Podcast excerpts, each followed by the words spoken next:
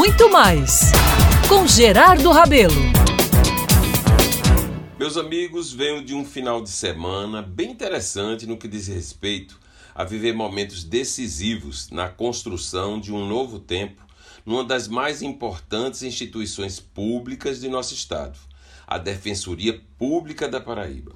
Primeiro, permitam-me dizer um pouquinho da importância desta instituição no dia a dia do cidadão carente, melhor falando, junto aos que são considerados pobres na forma da lei.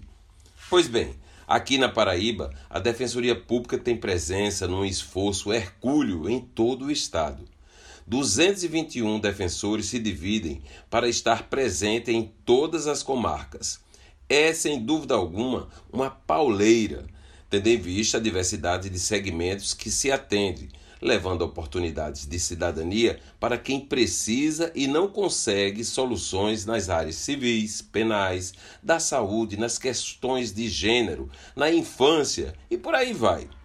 Trabalho de uma instituição da maior credibilidade, viu? As pesquisas nacionais atestam isso com gente grande e abnegada que ainda não recebeu o reconhecimento que merece dos gestores públicos uma instituição que está posicionada no ranking brasileiro como a que pior paga a seus membros, mesmo eles realizando um serviço de excelência, que nos dá a oportunidade de enxergar e de como poderíamos minorar verdadeiramente a pobreza extrema nesse estado.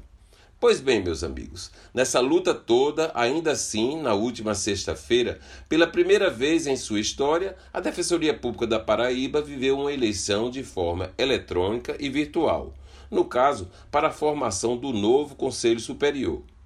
E o que se viu, meus amigos, foi o engajamento de quase todos os defensores no processo, mostrando o quanto essa classe se sente fortalecida para construir dias melhores para aqueles que necessitam.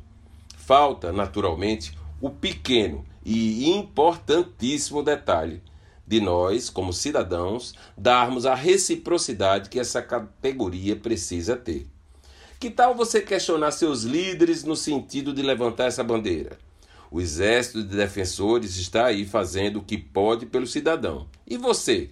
Eu sou Gerardo Rabelo e todos os dias estarei aqui na Band News FM Manaíra fazendo reflexões de como você pode e eu também fazer a vida ficar melhor.